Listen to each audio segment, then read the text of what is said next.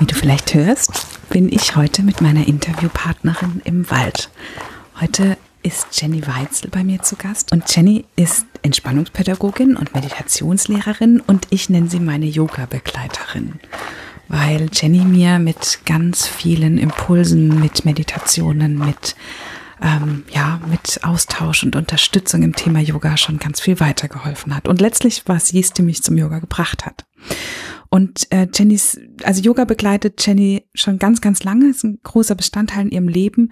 Und ihr Herz schlägt ganz besonders für den traumasensiblen Yoga. Und um zu verstehen, warum das so ist, also woher das kommt und warum das für sie und für ganz viele andere traumatisierte Menschen ganz wichtig ist. Ähm, dafür schauen wir heute zurück in Jennys Vergangenheit, die gar nicht leicht ist. Überhaupt nicht leicht. Und deswegen sprechen wir heute ein paar Themen an, die das Potenzial haben, Menschen zu triggern, die mit diesen Themen auch Erfahrung haben. Wir sprechen über Trauma und wir sprechen über Missbrauch und wir streifen zumindest am Rande auch so Themen wie Essstörungen und Selbstverletzung. Und deswegen die eindringliche Bitte, wenn das Themen sind, die dich triggern oder mit denen du nicht gut umgehen kannst, dann ähm, pass bitte heute besonders gut auf dich auf und überspring diese Folge, wenn ähm, das, wenn du das nicht schaffst heute oder an einem anderen Tag. Und das ist heute auch so eine Folge, ähm, bei der es ganz wichtig ist, dass ihr die so hört, dass Kinder nicht ungewollt mithören können. Und wenn du das Gefühl hast, dass du Hilfe brauchst, dann findest du heute in den Show Notes die Telefonnummer und die Kontaktseite vom Hilfstelefon. Und ein Hinweis vielleicht noch, das ist heute ein etwas anderes Interview. Zum einen haben wir ähm, ein bisschen Zeit gebraucht, um diese Themen anzusprechen, um uns dieses Thema zu erlaufen. Wir sind in den Wald gegangen und sind da diesem Thema sozusagen Schritt für Schritt näher gekommen oder diesen Themen, um ja so zu verdeutlichen, wie Jennys Lebensweg bisher war, was es mit ihr gemacht hat und ähm, was das für sie in Bezug auf Yoga und in Bezug auf ihr Leben so bedeutet. Und auch noch aus einem anderen Grund ist das für mich eine wichtige Folge oder eine Folge, die sehr persönlich für mich ist, Jenny und ich, wir teilen da ein Thema, ähm, was uns beiden nah am Herzen liegt. Und das ist so, wir beide haben ganz unterschiedliche psychische Vorerkrankungen. Und ähm, auf die eine oder andere Weise führt das aber bei uns beiden zu ähnlichen Situationen, nämlich dass wir manchmal Tage haben, gute und schlechte Tage. Und dass wir an schlechten Tagen das nicht schaffen, von dem wir denken, was wir machen wollen oder von dem wir denken, was wir tun müssten, um ja, starke, erfolgreiche Frauen zu sein. Und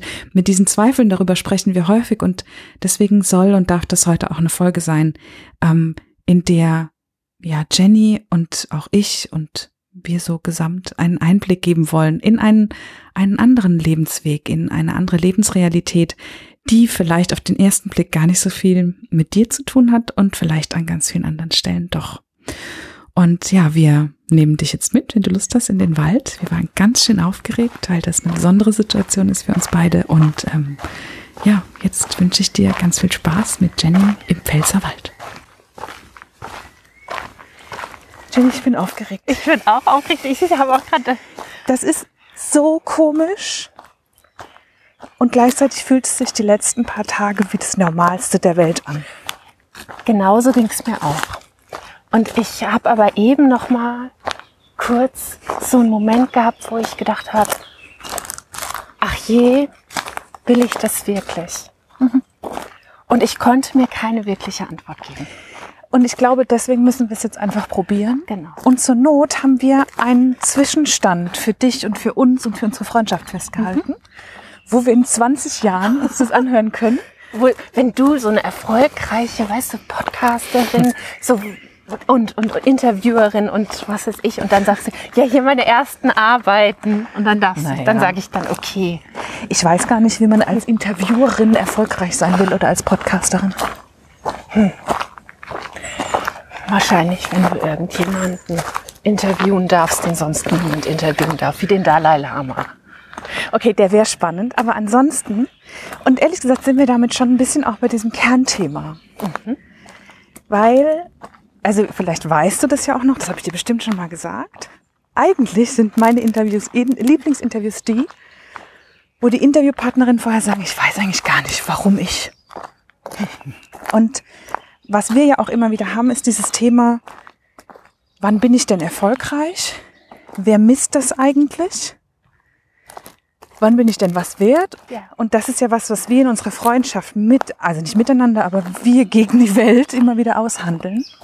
Immer wieder. Ja. Das hat sehr einen sehr großen Stellenwert ne? und immer wieder ein Thema, jede von uns auf ihre Art und Weise mit der Welt. Und deswegen war es mir heute so wichtig, das auch nochmal aufzunehmen, weil ich glaube, dass wir beiden nicht die Einzigen sein können, die nicht dem Muster entsprechen, in dem einen oder anderen Maß, wie die Gesellschaft uns vermittelt, dass Erfolg ist, dass äh, so. Nee, das sind wir sicherlich nicht, glaube ich auch nicht. Ja. Dennoch sitzen alle irgendwie sehr versteckt Ja, in ihrem Zuhause oder vielleicht auch auf der Arbeit und sind trotzdem ganz anders gefühlsmäßig. Und ähm, es wäre schön, wenn ein paar mehr Menschen sichtbar wären. Und das machen wir jetzt heute mal. Gucken wir mal, wie weit wir damit kommen. Jenny, normalerweise ist es so, dass ich den Interviewpartnerinnen vorher immer sage, dass ich im Kopf, das ist eigentlich ein, ein eigenstimmig Geheimnis, aber wir, also, ne, ähm, dass ich habe für mich im Kopf immer so drei Blöcke, die nicht in der Reihenfolge stattfinden, aber die irgendwo im Interview auftauchen sollen. Nämlich, was, ähm, also was war, was hat dich dahin gebracht, wo du heute bist? Was ist der Status quo? Wo bist du jetzt? Was ist jetzt gerade? Und wohin soll es noch gehen? Das ist sozusagen alles, was ich vorgebe. Und du musst heute entscheiden, wie viel wir erzählen wollen über das, was war, über die Vergangenheit, so dass es Menschen verstehen, weil ich weiß ja schon ziemlich viel. Ja, du weißt Genau. ziemlich viel. Du weißt auch, glaube ich, am meisten von meinen Freunden. Ich glaube schon. Sollen wir vielleicht mal da anfangen bei unserer Freundschaft? Oh, das wäre toll. Jenny hat mir den, da gehen wir hoch. Ja, also hier ist der Platz schon. Das vielleicht noch. Da könnte man sich schon hinsetzen. Hier ist auch gerade keiner. Hier hat man den tollen Blick. Ja. Ähm, sonst geht es ziemlich bergauf. Also, oder wir gehen einfach nochmal. Lass uns doch da noch mal hinsetzen in den Schatten. Ja, Oder? Und guck nach links. Oh, Schauen Sie bitte nach links. das ist schön. Das ist so, das vielleicht dazu, warum ich mich hier gerne treffen wollte. Ähm, von mir aus, also von der anderen Seite, laufen wir hierher so eine Dreiviertelstunde. Und das waren so die ersten Spaziergänge, die ich mich alleine getraut habe, zu gehen mit meinen Hunden tief Als im ihr Wald. hergezogen seid? Ja, Wie lange ist das eigentlich her? sieben Jahre. Wahnsinn. Du hast mir den Yoga ins Leben gebracht. Ja. Und hast mir äh, überhaupt beigebracht, dass es der Yoga heißt. Stimmt.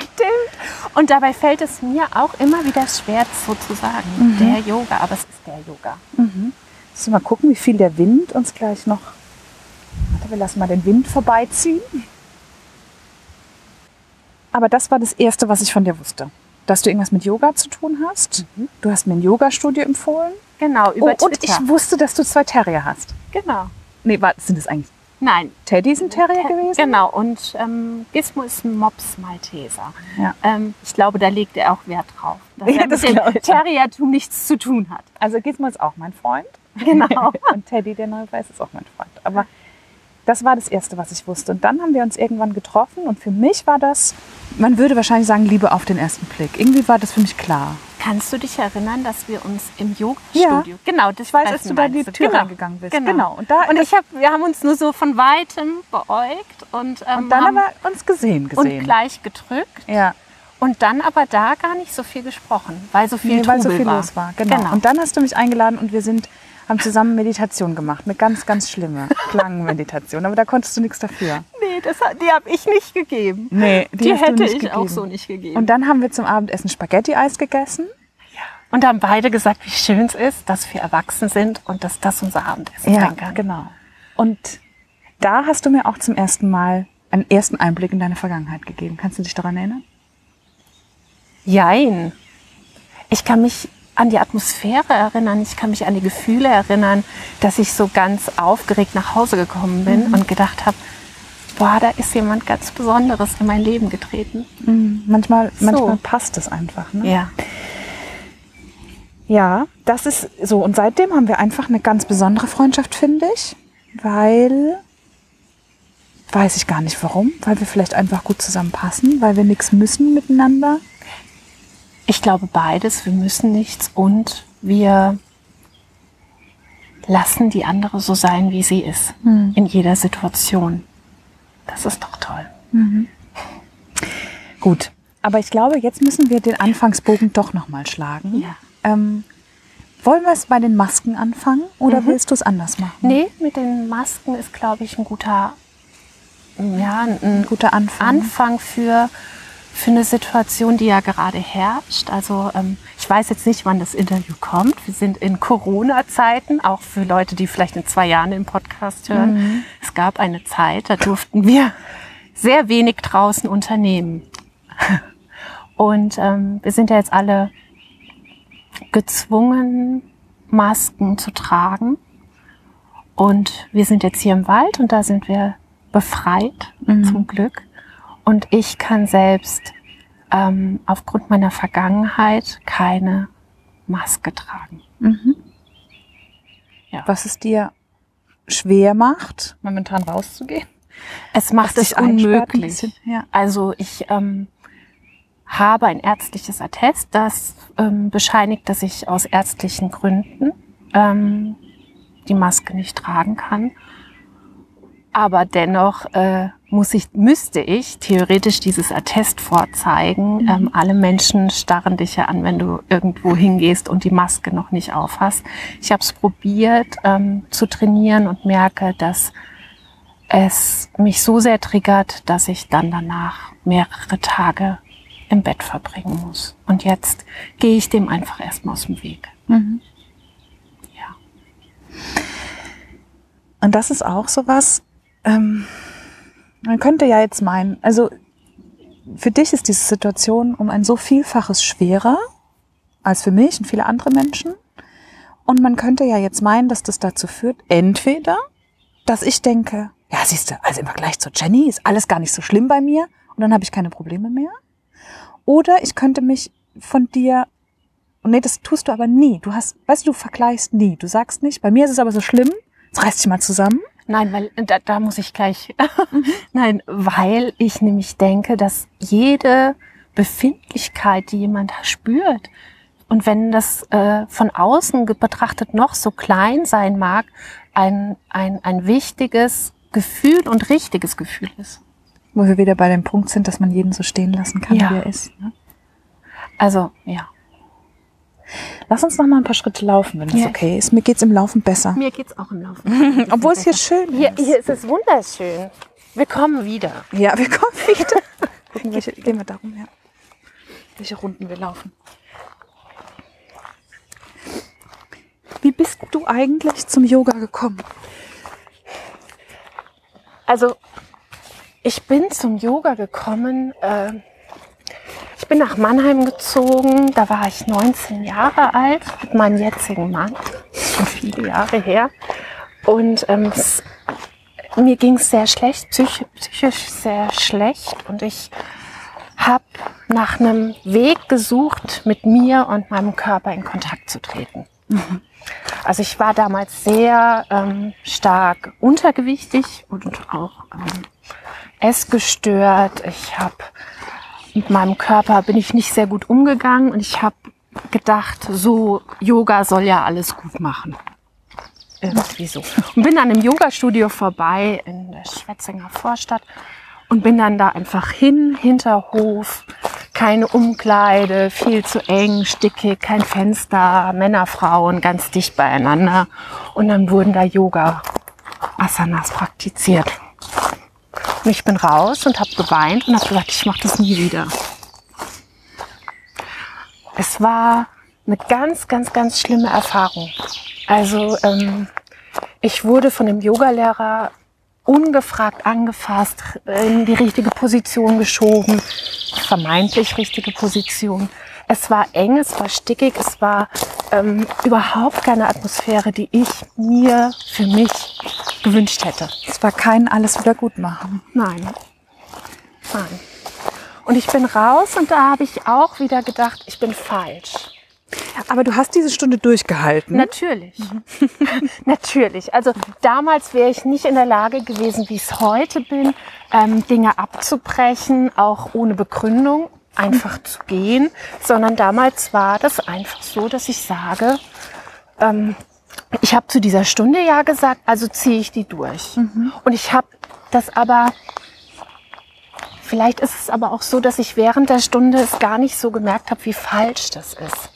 Also ich habe gemerkt, es tut mir nicht gut, aber ähm, ja, was tut denn schon gut? Und man hat das ja auch, man verbindet ja in erster Linie Yoga, dann manchmal auch mit Sport.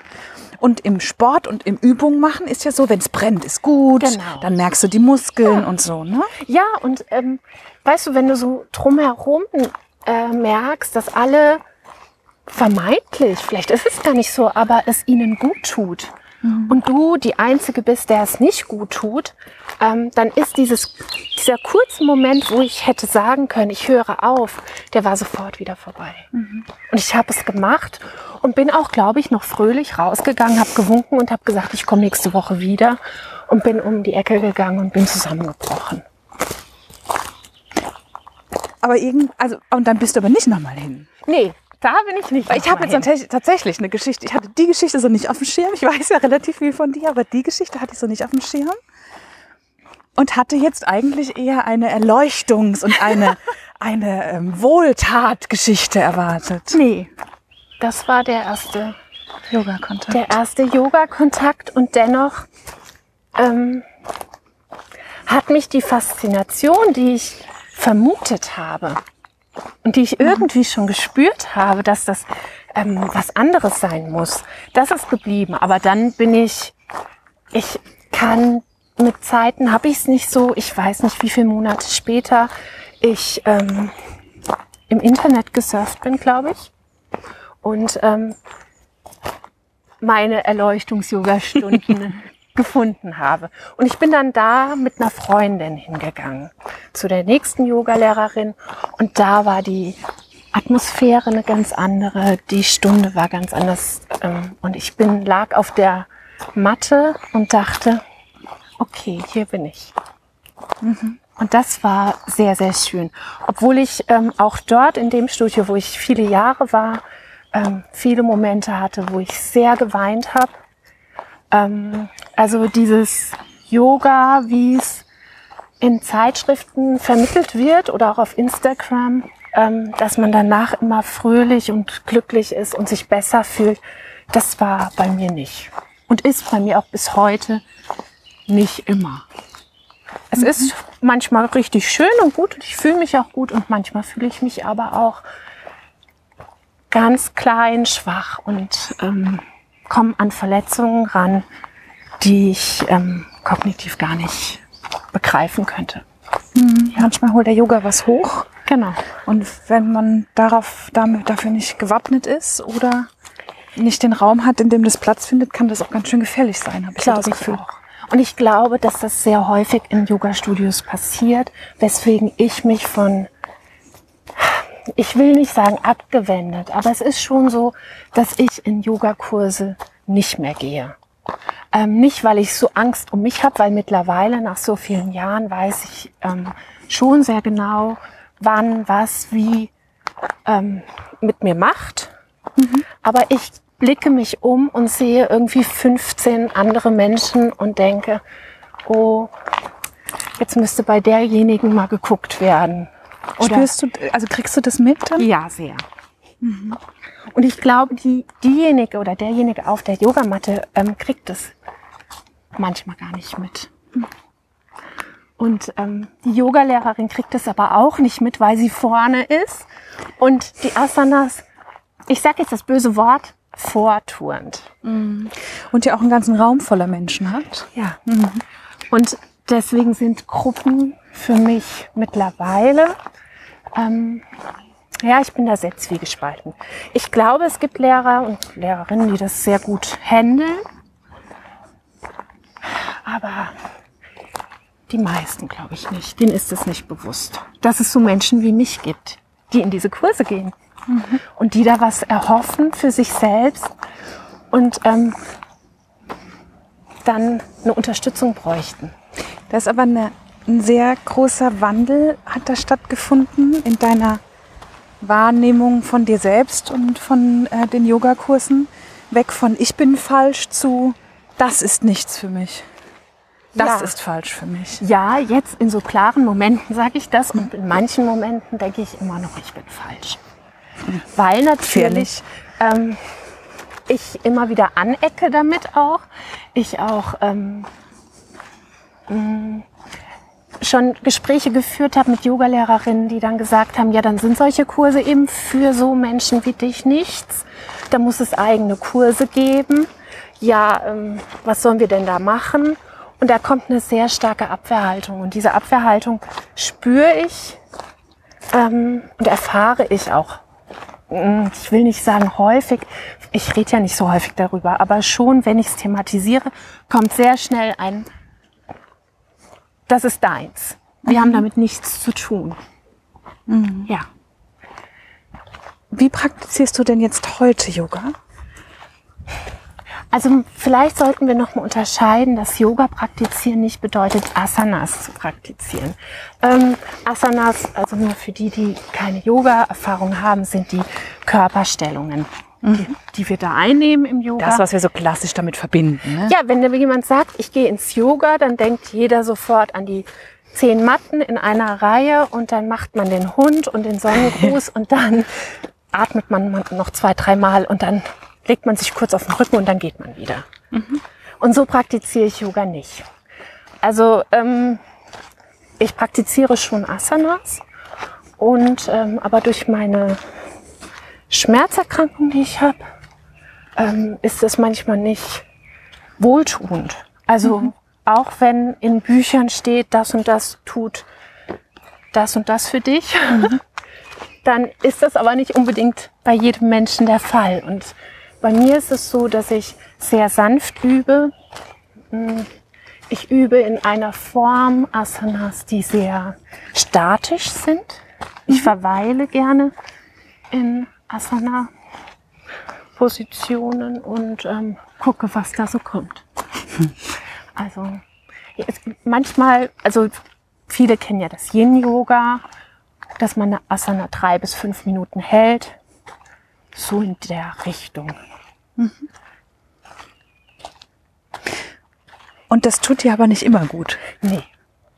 Also das, ich muss da wirklich hingucken. Also jetzt zum Beispiel in der jetzigen Zeit gerade, ähm, wo ich sehr angespannt bin, wo es mir wirklich ähm, ja sehr schlecht geht, äh, dann muss ich aufpassen, dass ich nicht so abrutsche in alte Gefühle, denn das kann der Yoga nämlich auch machen. Also gerade Asana-Praxis, du atmest in irgendeine Richtung und plötzlich ploppt bei dir was auf und dann, also bei mir ist es so. Und dann ähm, ist es schwer, dann da alleine wieder rauszukommen. Also das, ich bin da, wie gesagt, mittlerweile sehr achtsam. Ich kenne mich, ich weiß, wann ich welche Übung machen kann und wann ich es einfach auch sein lasse. Für mich ist Yoga auch zum Beispiel spazieren gehen. Für mich ist Yoga ähm, atmen. Bin ich im Moment übrigens, ich bin, merkt man bestimmt, etwas außer Atem. Ja. Laufen und dabei sprechen Ja. Und aufgeregt sein. und aufgeregt sein. Das ist nicht leicht, deswegen können wir auch überhaupt keine steilen Wege hochgehen. genau, wir gehen die ganze Zeit hin und her irgendwie, versuchen, aber es ja, ist so. Und finden unseren Weg. Das Genau. finde ich auf sehr vielen Ebenen gerade sehr bezeichnend. Ja. Und Atmen ist auch im Yoga ähm, elementar. Und das ist von Anfang an mein Hauptproblemfeld. Atmen? Atmen. Also es ist, ähm, dann können wir auch wieder auf die Masken kommen. Also das ist wirklich, ich ähm, kriege sehr schnell keine Luft. Und ich merke irgendwann, dass ich nur maximal bis zur Brust einatme und dann wieder aus. Und das ist natürlich Das ist ja schon fast hyperventilierend. Dann, Genau. dann, dann kriegst du kein, nicht mehr genug Sauerstoff Genau. und wirst genau. Und Halb ohnmächtig. Ähm, ja, und das ist mir früher auch regelmäßig passiert.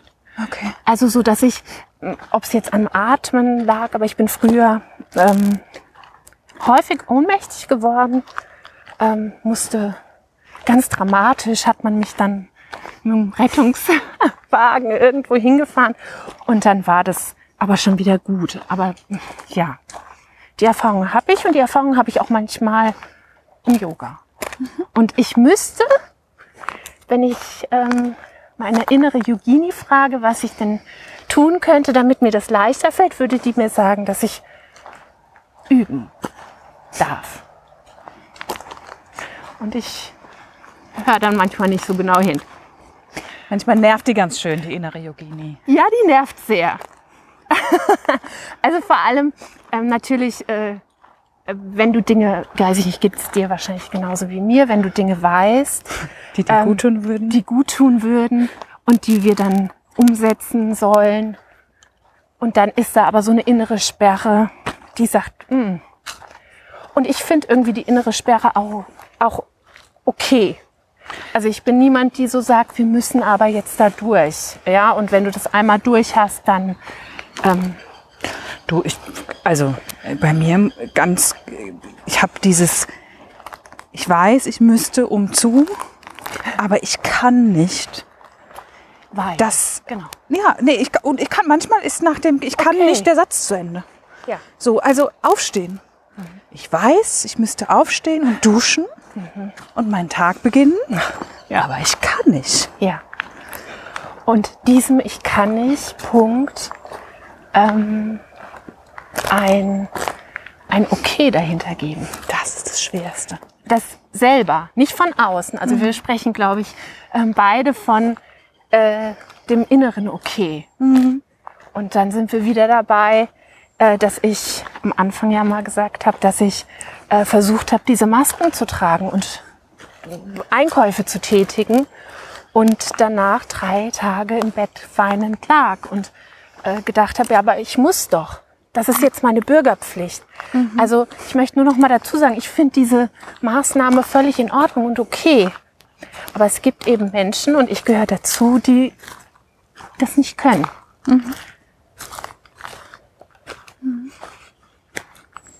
Und dann mit den Blicken der anderen klarzukommen, ist das eine. Und dann mit der eigenen Verurteilung. Ja. Mit diesem, ich krieg die einfachsten Sachen nicht. hin. Genau, ich kann jetzt noch nicht. Das im Moment ist es ja gerade so. Ich bin ja verheiratet und mein Mann erledigt alle Dinge. Also wirklich alle Dinge. Also er geht einkaufen, ähm, er fährt mich überall hin, wenn ich zum Arzt muss oder zu meiner Therapeutin gehe, weil ich kann ja auch keine öffentlichen Verkehrsmittel gerade benutzen. Ähm, ich kann im Moment wenig mit den Hunden rausgehen, weil auch da ich manchmal Panik habe und alleine nicht rausgehen kann oder gar nicht rausgehen kann. Und das ist schon eine Belastung. Also ich empfinde mich dann als Belastung. Er würde natürlich, glaube ich, nicht sagen, dass ich eine Belastung bin. Das wird er ganz sicher nicht. Ja, aber das ist gerade so die, die jetzige Situation. Ich habe gerade heute Morgen ein Interview ähm, gegeben, wo es, wo ich das nochmal ganz klar für mich auf den Punkt gebracht habe, dass ich gesagt habe, wenn wir die Maßgaben der unserer, ich nenne es jetzt mal fies, die Leistungsgesellschaft betrachten, dann bin ich arbeitsunfähig. Ja. Also keine, ähm, also ne, weil ich kann nicht einem normalen Job nachgehen. Ich, dass ich mit meiner Krankheit, wie ich sie habe, klarkomme, das liegt daran, dass ich mein Leben an die Krankheit angepasst habe. Ja. Aber wenn wir von den Maßgaben ausgehen, bin ich kein im klassischen Sinne leistungsfähiges Mitglied der Gesellschaft. Und das hat jetzt auch lang gedauert, bis ich das so sagen konnte. Und selbst jetzt finde ich immer noch, man sagt es so und Leute sagen, ja, ja, aber das mache Ja. ich bei dir ja auch. Ja. Ja. und du bei mir. Ja. Ja, weil, weil für uns beide ähm, das auch nicht äh, so stimmt. Äh, Aus dem Innersten her. Aber ich ähm, habe Menschen getroffen, die mir auch gesagt haben, ja, ich wäre auch gern immer zu Hause. Ja, du bist ja eh zu Hause. Ja, du bist ja eh zu Hause, habe ich tatsächlich auch gehört, genau. Also, ähm, ja, wenn ich zu Hause wäre, könnte ich auch jeden Tag Yoga üben. Ja, geil. So, und da, und das sind Menschen gewesen, die sehr wohl wissen, dass ich krank bin, dass ich eine Berentung habe und, ne, das ist, trotzdem sind wir alle so gepolt, dass wir denken, nur wer arbeiten geht, leistet etwas. arbeiten gehen im klassischen Sinne. Na, und da kommt ja noch mehr dazu. Wer an solchen Veranstaltungen teilnehmen kann, wer Alltagserledigungen machen kann. Ne? Also das sind ja alles die Sachen, die dazukommen. Und ähm, was ich auch sehr bezeichnend finde, das ist ja bei dir so und mit Anas bei Anastasia, mit der ich heute Morgen gesprochen habe, ist es genauso. Das wird einfach irgendwie alle paar Jahre nochmal geprüft, ob Ja. das denn nicht jetzt wieder ordentlich ist. Genau. Ob du denn nicht jetzt gesund bist. Wir haben ja auch oft, wir hadern oft mit diesem Gesundbegriff. Genau. Ich manchmal sage, ich glaube, jeder ist irgendwie krank. Alle haben irgendwie eine Macke. Ja. Aber ja, weiß ich nicht. Hat Warum wird nicht jeder alle paar Jahre mal überprüft? Überprüft, ob das noch Ob das- alles in Ordnung ist. Ob da noch alles in Ordnung ist. Ich stehe ja da gerade kurz davor, Mhm. vor so einer ähm, Begutachtung. Kannst du ein bisschen erzählen, was das ist und was da passiert, wenn Ja. du möchtest? Also es ist sehr unterschiedlich. Also ich bekomme eine Opferentschädigungsrente vom Land Hessen. Also es nennt sich OEG, ähm, also Beziehung, Leistung nach OEG. Und ähm, da werde ich alle, in Hessen ist es alle, ich glaube, zwei oder drei Jahre begutachtet, ob sich denn meine psychische Verfassung insoweit wieder stabilisiert hat, dass man mich wieder eingliedern kann. Ähm, ja, das heißt, ich kriege einen Brief, in dem steht jetzt äh, bitte entbinden Sie erstmal Ihre Therapeutin von der Schweigepflicht.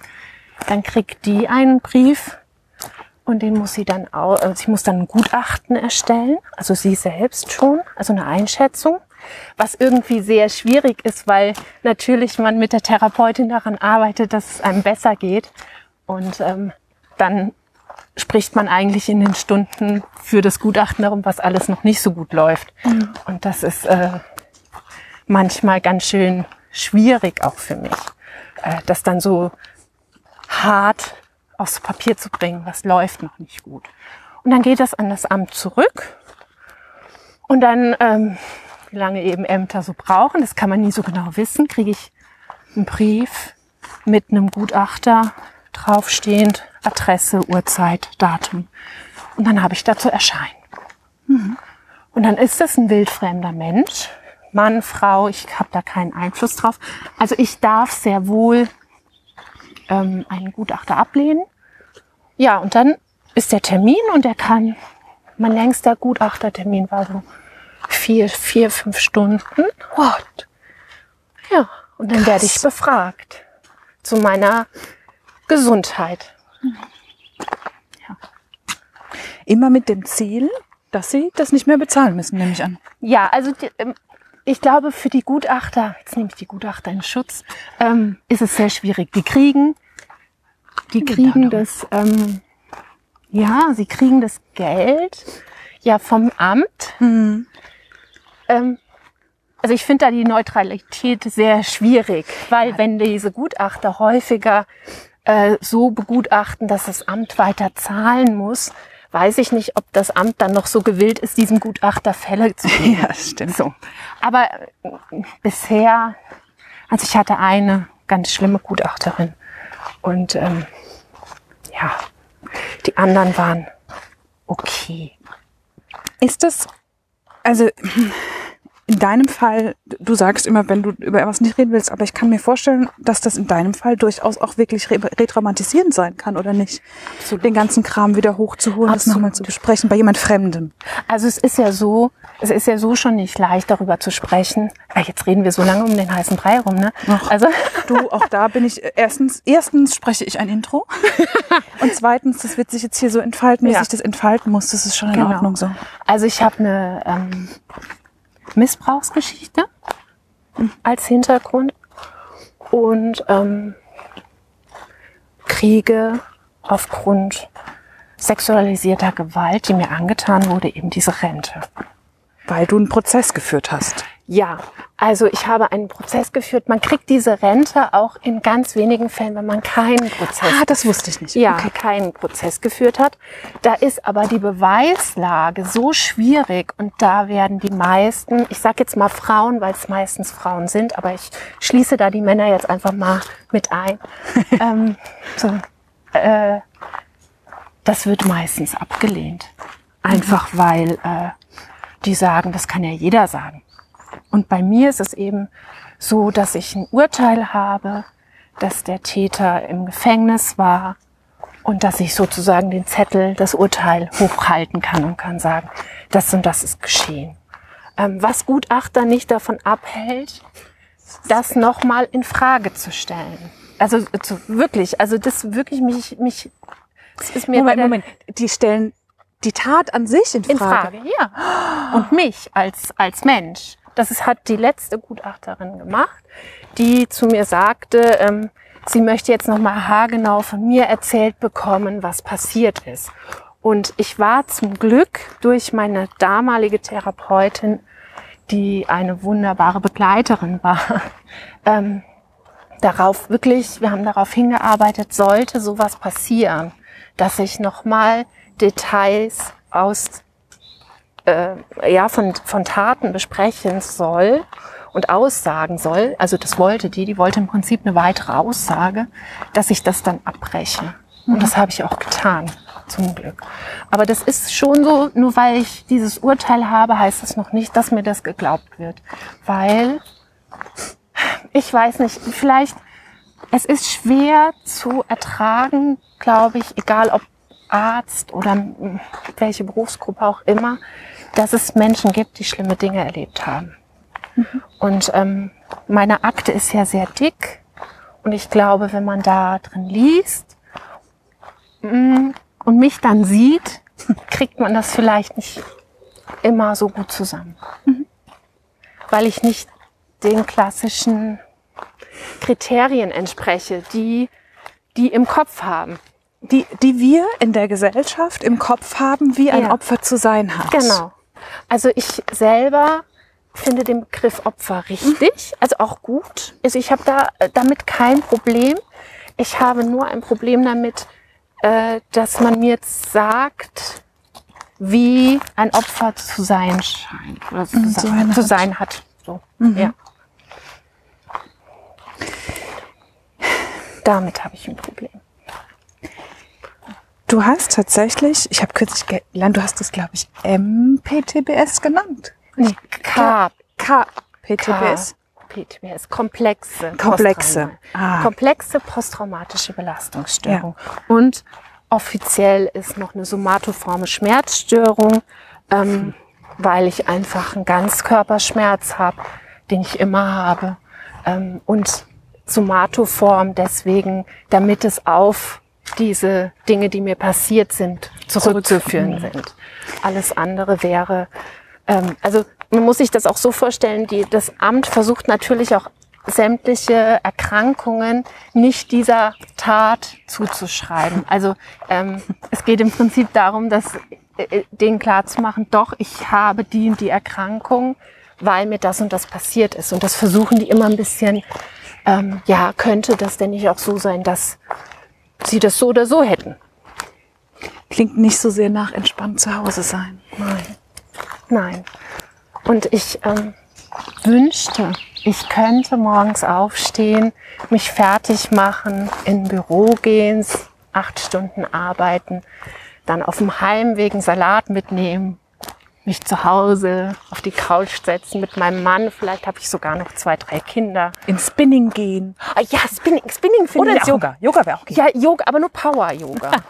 ja, Scheiße. so und dann ähm, komme ich nach Hause und beschwere mich, dass mein Tag anstrengend war. Also ich will das jetzt nicht runtermachen. Ich glaube wirklich, dass äh, dieser Alltag, den ich da beschrieben habe, nicht sehr erstrebenswert ist. In Na, für meinem manche Fall. ja vielleicht schon. Ja, ja? für Und das ist mich- ja auch völlig genau. okay. Aber wir haben das ja oft, dass wir sagen, können wir nicht einfach bitte normal sein? Ja. Ja, und ich möchte, ähm, ich möchte nicht abhängig sein vom Amt. Also es ist, ich möchte das nicht oder ich möchte auch nicht ähm, immer wieder merken, dass das, was mir angetan wurde, so einen Einfluss auf mein jetziges Leben hat, so viele Jahrzehnte danach. Das äh, wünschte ich mir auch sehr, aber es ist leider nicht so. Und das ist vielleicht das, was mir der Yoga auch beibringt. So, es ist, es ist so, wie es ist. Also du gehst auf die Matte und guckst, was dein Körper gerade, wenn du jetzt Asanas übst, kann. Und so ist es mit dem auch. Also ich wache jeden Morgen auf ähm, und muss damit umgehen, dass ich Opfer sexualisierter Gewalt bin. Du hast jetzt zwei, dreimal gesagt, du stehst morgens auf und ein, ein großer Teil unserer Kommunikation besteht darin, dass wir uns eigentlich ganz, ganz regelmäßig fragen, wie geht's dir? Ja. Und auch immer eine Antwort wollen, Ja. was ich sehr besonders finde in unserer Freundschaft, Ja, weil da manchmal harte Antworten kommen. Ja, und auch eine echte, genau, die, Ja. die ehrliche Antwort wollen wir. Und wenn die andere dann nicht ordentlich antwortet, dann haken wir nochmal nach. Ja. Und ich finde das schön, dass wir sagen, aber wenn du nicht, nichts dazu sagen möchtest, ist das okay. Genau. Weil Ja.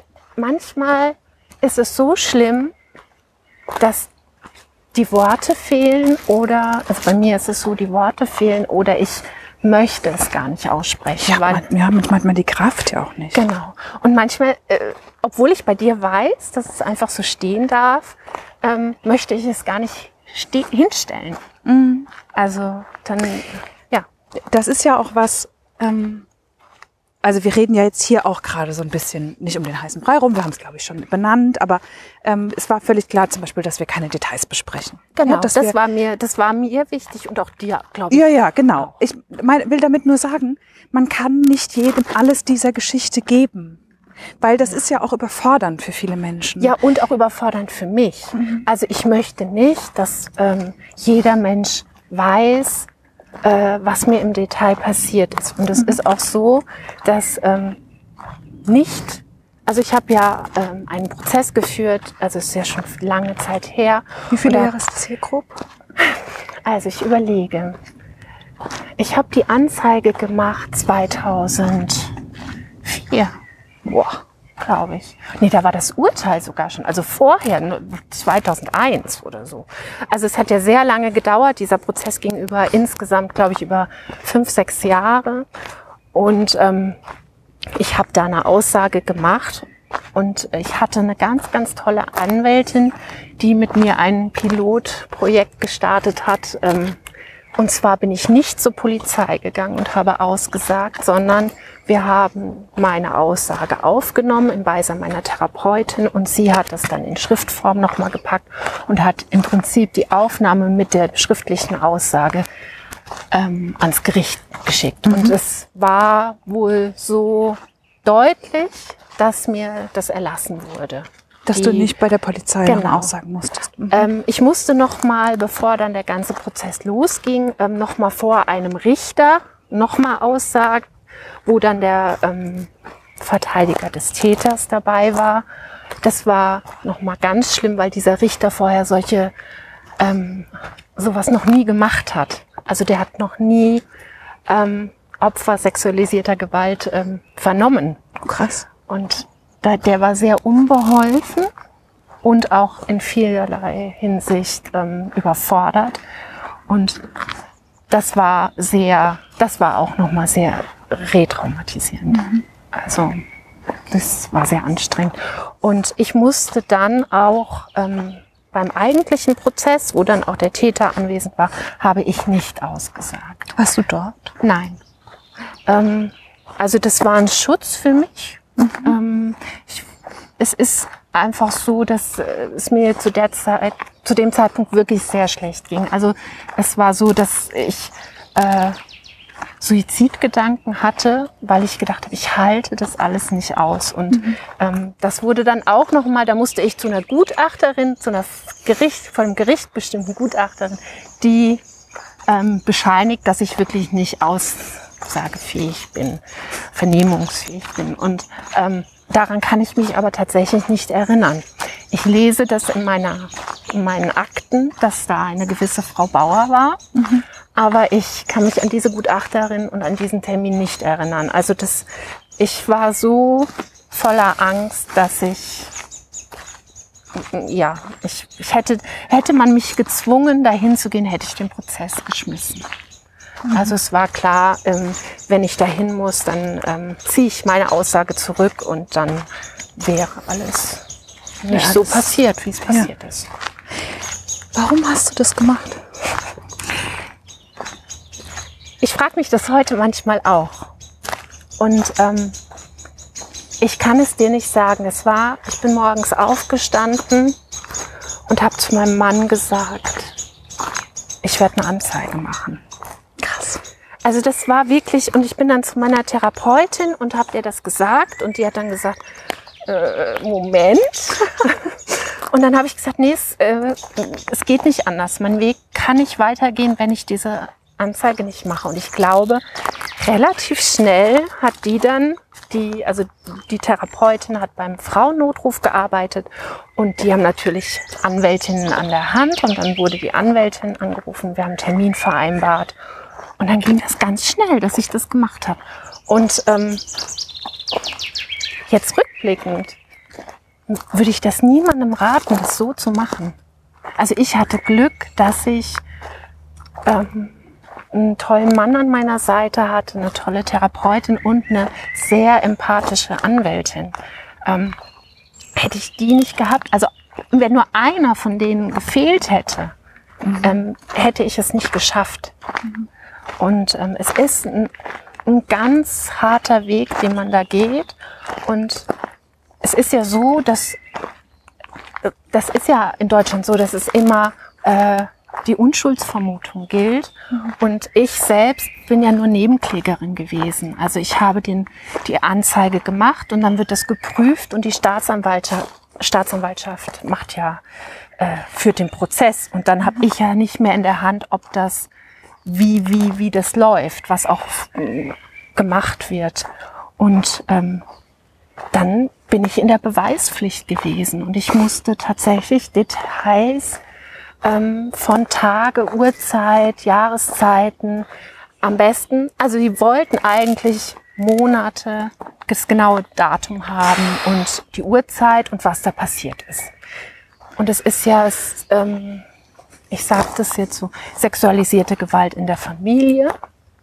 Das mhm. heißt, ähm, ich war ein Kind und da äh, das so genau zu benennen, ist sehr, sehr schwierig weil es ja auch nicht um einzelne Übergriffe geht, sondern es ja mein ganzes, meine ganze Kindheit und Jugend betrifft. Und ich musste dann aber, es wurden dann neun Fälle. Ähm, neun Fälle? Neun Fälle wurden verhandelt. Aus neun. Zahllosen vermutlich. Ja, das, das, ja. Ja. Ja. Und ich selbst war nicht da. Meine Anwältin hat mich ganz, ganz toll vertreten. Ähm, und der Täter, also der Täter ist mein Vater. Und die ganze Familie hat äh, davon gewusst. Und es ist auch ähm, bis zu diesem, bis zu der Verhandlung hat er immer gesagt, dass ich lüge. Und ähm, ja, dann kam es zur Verhandlung und die Beweise und meine Aussagen waren wohl so erdrückend, dass äh, der Richter ihm nahegelegt hat, ähm, zu gestehen. Mhm. Und das macht mich ein bisschen wütend, auch heute noch, weil ähm, ihm wurde gesagt, er soll gestehen, dann würde seine Strafe auch abgemildert werden. Mhm. Ähm, und der Richter ging davon aus, obwohl das nie zu dem, ich möchte nur, dass mein Vater das zugibt. Darum ging es dir aber gar nicht. Nein, mir ging es darum, dass er verurteilt wird und dass er ins Gefängnis geht. Mhm. Also das war wirklich, ähm, das, das war's. Ich wollte, dass dieses, mh, mm, dieses Konstrukt Familie, wie es weiterhin ohne mich äh, bestand, wollte, dass da was zerstört wird. Dass dem ein Ende gesetzt wird ja. und dass das nicht weitergeht. Genau. Mhm. Und ähm, dann war da wohl eine Unterbrechung und dann ging die Verhandlung weiter. Und das weiß ich ja nur von Hörensagen wirklich, dass dann mein Vater gesagt hat, ja, ich habe das getan. Er musste auch da keine Details oder so sagen, oh, sondern nur, ja, ich habe das gemacht. Und dann der Richter, gut, dann haben wir es ja jetzt. Und dann haben die, hat er im ersten Verfahren zwei Jahre auf Bewährung bekommen. Oh Gott. Ja.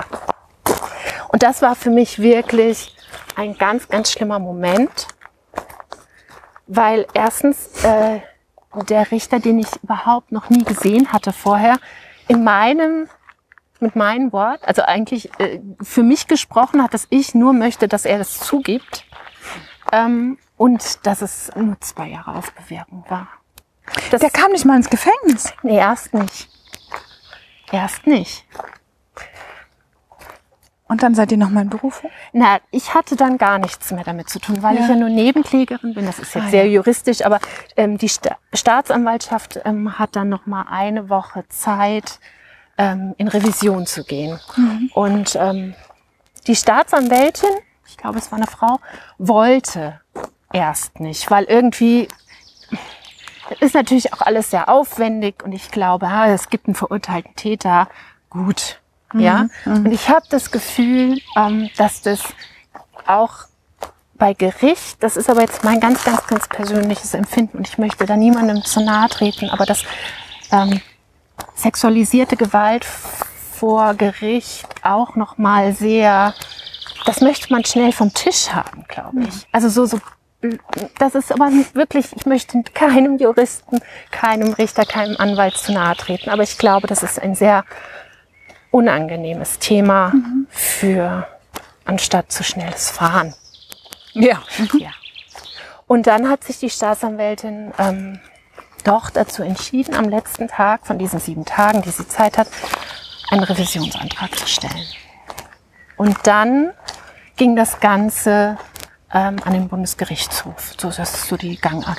Und zwischenzeitlich hatte ich aber noch ein Zivil, eine Zivilklage gegen meinen Vater laufen, auf, dass ich Schmerzensgeld. Das muss man dann auch noch mal extra. Oh Gott. Also das ist dann auch noch mal, da musste ich dann auch noch mal ähm, zivilrechtlich vorgehen. Aber da ich das Urteil hatte, ähm, ging das ziemlich gut.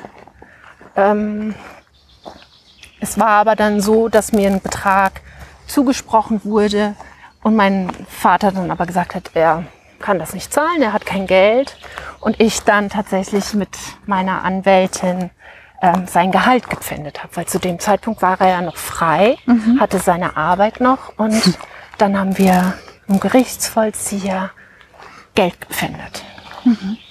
Und dann hat nach Jahren, ich kann schon gar nicht mehr sagen, ähm, der Bundesgerichtshof gesagt, das ist nicht richtig, dieses Urteil, und hat es zurückgegeben an das Gericht, an das ursprüngliche, und es wurde neu verhandelt. Und dann, wieder nach zwei Jahren, ähm, kam dann das Urteil, dass er drei Jahre bekommen hat, die er dann im Gefängnis verbracht hat. Ja. Hat das bei dir irgendwas verändert? Dass er im Gefängnis war oder dieser Prozess an sich? Na, der Prozess an sich klingt unfassbar anstrengend und kräftezehrend. Das war eine Ausnahmesituation fast jeden Tag. Also es, es war, auch wenn viele Monate ja dazwischen lagen, wo wir, also mein Mann und ich, gar nichts davon gehört haben. Und wir Wir auch, gewartet haben. ja, aber wir haben ja auch, äh, da hat man ja keinen Einfluss drauf. Gerichtssachen, die dauern so lang, wie sie dauern. Und ähm, das war für mich eine solche Anspannung, dass ich ähm, in diesen Jahren fast nichts anderes machen konnte als stabilisieren, stabilisieren, stabilisieren. Ähm, da war noch gar nicht dran zu denken, dass ich das Trauma, was ich da erzählt habe, überhaupt verarbeite. Also da, das ging gar nicht. Ich konnte gar nicht äh, irgendwas anderes tun, außer dafür zu sorgen, dass ich das aushalte. Du überlebst. Ja. Genau. Und als er dann im Gefängnis war, hat das was für dich geändert? Ja, also äh, dazu muss man sagen, er hat sein, seine Arbeitsstelle verloren und somit, Und damit hast du kein Geld mehr Genau. gekriegt. und somit ähm, fiel das eben. Also war das dann wirklich ähm, weg. Ähm, aber für mich war das Geld gar nicht so wichtig. Also für mich war wichtig, dass dass ähm, er hat ja damals noch mit meiner Mutter zusammengelebt und meine Mutter war ähm, bis zum Schluss an seiner Seite gestanden und ich mir hat das geholfen zu wissen, die haben nicht mehr den Alltag, den sie sich sonst immer so vorgespielt haben. Die können jetzt gerade nicht verdrängen, dass da was passiert ist. Ähm, und das war mir wichtig. Ich wollte, dass vor Ort auch Nachbarn mitkriegen, der ist im Gefängnis. So. Das hört sich sehr nach Rache an. Ähm, war es gar nicht so sehr, sondern es war so eine, ich halte alles immer aus und ich bin die Geschädigte und er darf alles so weitermachen wie immer. Und das war, ja, vielleicht ist es doch eine Form von Rache, ich weiß es nicht. Aber das hat mir sehr gut getan. Glaubst du, ja, das ist, ja. Ich, äh, ich möchte dazu vielleicht nochmal sagen, dass das aber auch von Mensch zu Mensch unterschiedlich sein kann. Mhm. Ich habe schon von, von Fällen gelesen und von Frauen gehört, die gesagt haben, ihnen war wichtig, dass er es vor Gericht zugibt. Mhm. Und ähm, dass, ob Gefängnis oder nicht, äh, gar nicht relevant ist. Mhm. Für mich war es relevant. Für mich war, oder ist das bis heute unfassbar, dass das keine Wellen geschlagen hat. Meinst du Wellen ähm, im öffentlichen ja. Raum? Mein Fall? Ja. Ja, ähm, das Und liegt, glaube ich, äh, ja. Ja. ähm, die Sache ist die, wir haben das ja, also wir haben das jetzt gerade war wieder, also auch der, der Grund, warum wir das aufnehmen, ist ja auch so ein bisschen ähm, äh, unter anderem der, dass, dass gerade eben Missbrauchsfälle im Fernsehen diskutiert werden und, und ähm, wir natürlich darüber auch sprechen, was das mit dir macht, warum wir uns über verschiedene Dinge aufregen. Du hast jetzt gerade auch gesagt, naja, wahrscheinlich wollen die das doch schnell vom Tisch haben. Natürlich, wenn so ein medialer Druck entsteht, steht natürlich auch ein Gericht, eine Staatsanwaltschaft und so weiter unter Druck. Das genau. ist mir klar. Ähm, gleichzeitig ist da, glaube ich, noch mehr dahinter. Wenn etwas, ich finde auch, dass das medial, das macht mal einen Aufschrei. Und dann ist das aber wieder vorbei. Und ich, mich wurmt so sehr, dass ich glaube, dass da vielleicht auch dahinter steht, dass viele gesunde, normal lebende Menschen, die mit so etwas keine Erfahrung haben, dass das eine Bedrohung derer heilen Welt ist einfach. Und ich glaube, dass wir, wir, ich schließe mich da mal mit ein, in ganz vielen Bereichen, mit so viel Krise und Drama nicht umgehen können. Ja, mit so viel Leid. Mit so viel Leid. Und dass wir das da, da nicht hingucken können und deswegen wird das medial auch irgendwann abgelöst durch etwas anderes. Weil ich finde, guck mal, guck dir jetzt mal allein die Corona-Krise an. Ja. Wie wir uns eine scheinbare Realität jetzt schaffen, weil wir, viele Menschen, diesen Status der Krise und der Disruption nicht ertragen können genau. auf so lange Zeit. Ja. ja, du hast vollkommen recht. Ich kann dir nur. Und ich, ich habe keine Lösung. Nee. Ne? Das, das ist nur. Also meine Lösung wäre, dass, nee, Lösung würde ich es auch nicht nennen. So. Aber ich glaube tatsächlich, dass es, ja, dass es leichter wäre für uns alle, wenn wir aufhören, uns so eine heile Welt vorzumachen. So? Was wünschst du dir denn im Umgang mit dir und deiner Geschichte, wenn wir jetzt davon ausgehen, dass wir das ausstrahlen, wo wir ja gesagt haben, wir entscheiden das hinterher, wenn wir ja. das alle nochmal gehört haben und so. Jetzt nehmen wir an, wir strahlen das aus. Was wünschst du dir denn im Umgang mit dir? Oh, das ist jetzt schwer im Umgang mit mir. Also ähm, oder mit Menschen, die solche traumatischen Erfahrungen gemacht haben. Also ich wünsche mir, dass ähm, ich nicht still gemacht werde. Also weil natürlich mir ist ja klar, dass wenn ich zum Grillfest eingeladen werde ähm, und wir da zusammensitzen, da werde ich jetzt nicht sagen, übrigens, ich würde jetzt gerne über sexualisierte Gewalt in der Kindheit sprechen. Ja, das möchte ich nicht. Aber ich möchte ähm, in meinem, du siehst es ja an meinem Arm, ich habe äh, Narben am Arm, weil ich mich mal selbst verletzt habe. Und ich möchte ähm, bitte im T-Shirt kommen können, ohne Blicke zu ernten, ohne dass ich Fragen dazu kriege, wo die Menschen aber keine Antwort hören wollen. Das wünsche ich mir. Also, das heißt, man, Fragen ist okay, aber die müssen so, mit der Antwort leben? Ja. Mhm. Und ich finde ähm, Fragen ähm, äh, legitim und ich ähm, eben es ist ja so, man sieht es ja. Also es ist, ähm, aber viele trauen sich nicht zu fragen und ich merke, ich werde, ich verstecke die Arme oder habe immer lang an und so.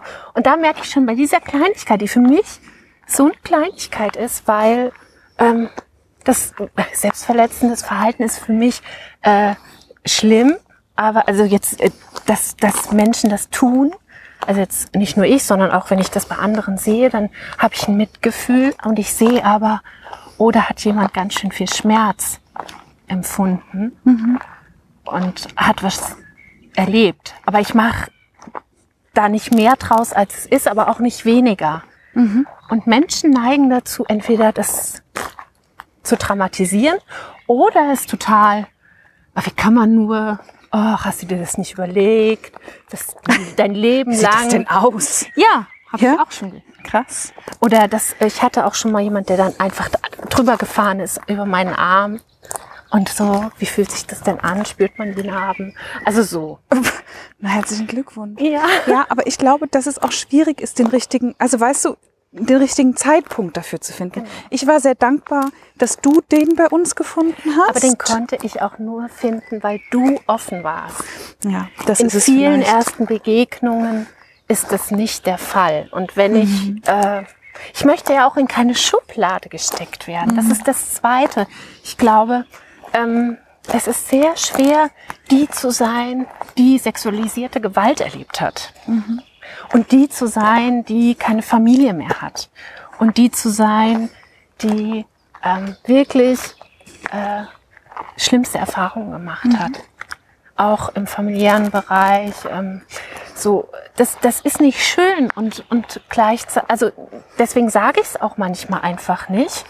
Und jetzt gerade in der Corona-Zeit ich mit meiner Nachbarin. Wir haben ein, ein Ehepaar nebendran, ganz liebe Menschen, aber es ist so ein oberflächlicher Kontakt.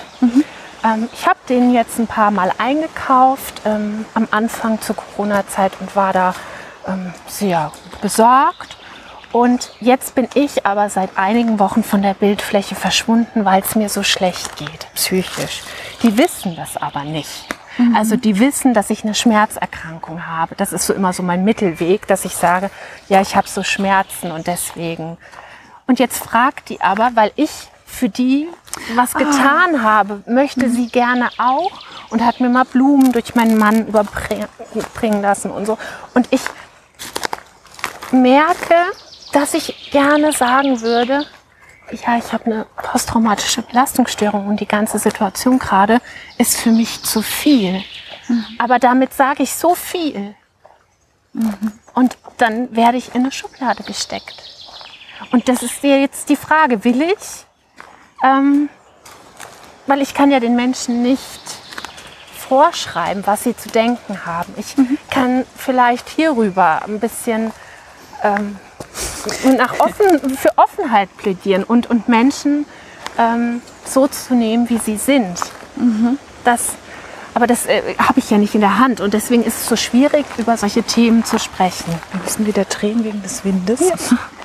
Ja, und das ist, ich habe heute Morgen, zufällig vielleicht, vielleicht auch nicht, ähm, ist mir ein, so ein, äh, ein Post irgendwo untergekommen, der sagt, Menschen mit psychischen Erkrankungen nicht sagen, dieser Mensch ist depressiv. Der Mensch ist die Depression, der Mensch ist die posttraumatische Belastungsstörung. Das ist ein Mensch, der hat das. Das ist ein Aspekt von dir, einer, der ganz, ganz viel in deinem Leben beeinflusst, der dich bis heute begleitet, in ganz dramatischer Weise, an vielen Tagen. Ähm, und der für mich aber auch, das ist mir so in unserer Vorbereitung auf das Gespräch klar geworden, wir wären, glaube ich, nicht so befreundet, wie wir befreundet sind, wenn dir das nicht passiert wäre. Nein. Und wenn ich mit meiner Vorgeschichte nicht dazu käme. Dass es eben so passt und für mich ehrlich gesagt auch, dass du so eine großartige, ich nenne dich ja manchmal meine Yoga-Begleiterin, dass du das für mich so bist, das hat ganz viel damit zu tun, dass du so viel wahrnimmst, dass du so viel spürst, dass du sehr achtsam bist, was deine Grenzen und die Grenzen anderer anbelangt. Dass du ähm, weißt, was Trigger sind und warum man sehr, sehr vorsichtig damit umgehen muss. Und weil du, ja, weil du diese Erfahrungen hast, bist du mein Mensch, so wie du halt mein Mensch bist. Und an vielen Tagen würde ich mir wünschen, dass du das nicht hättest durchmachen müssen. Aber es ist so. Ja. Ja, es ist, wie es ist. Es ist, wie es ist und Also, es ist ein Teil von dir. Ja. Und ähm, weil es vielleicht für manche so schwer zu begreifen und zu verarbeiten ist, ist es vielleicht den, den, ist es vielleicht die Schublade, die sie für dich aufmachen. Ja, und es ist auch, ähm, wie du ja weißt, also erstmal Dankeschön. Aber wie du weißt, ich lache ja sehr viel. Ja. Und ich bin auch, wenn ich irgendwo hingehe, bin ich auch da und dann bin ich auch präsent. Also es ist nicht so, dass ich schüchtern irgendwo in der Ecke stehe, wenn ich auf eine Veranstaltung zum Beispiel gehe. Sondern dann bin ich schon richtig, äh, dann möchte ich da auch gerne sein. Ähm, und ich glaube, das ist schwer zu verstehen für den Mensch. zusammenzubringen. Das zusammenzubringen. Das ist kein Vorwurf, sondern ich glaube, das ist das, was sich jeder, ich mich auch in anderen Belangen ähm, fragen muss. So, warum muss ich jetzt eine, eine Schublade aufmachen und den Menschen da reinstecken? Warum kann ich nicht die Situation so nehmen, wie sie ist? Die erzählt mir, dass sie das und das erlebt hat und dennoch lacht sie. Das, ich glaube, das sind wir, wir. Wir müssen da oftmals auch, wir Menschen müssen da oft auch so eine, weißt du, diese ganze Komplexität reduzieren für uns, indem wir das machen. Ja. Und das ist ja ganz viel, hat das mit diesem Thema Sichtbarkeit zu tun. Womit will ich denn sichtbar werden? Was von mir trage ich nach draußen, weil es wichtig ist, dass man mich als Mensch, als komplexen Mensch begreift? Und wo biete ich vielleicht was an, was, was mich in eine Schublade steckt, die ich nicht haben will? Und da muss ich mich wieder rauskämpfen. Und ich glaube, das haben wir in unserem Leben oft, Sehr oft. dass das so ist. Und es ist auch so, tatsächlich gibt es ja auch, das darf man ja nicht verschweigen, diese ähm, Krankheitsschublade, in die sich viele auch selber stecken. Also Ja. wenn ich jetzt auf Instagram bin oder ja, dann lese ich manchmal Sachen, wo ich, also wo, wo, wo ich einfach denke, mm, schade, so, du machst da selbst die Tür zu.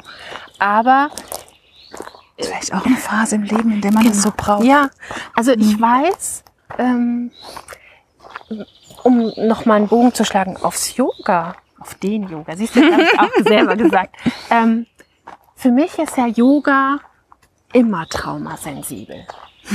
Also ein Yoga-Unterricht ist, sollte immer traumasensibel sein. So. Kannst du das kurz erklären, was das bedeutet?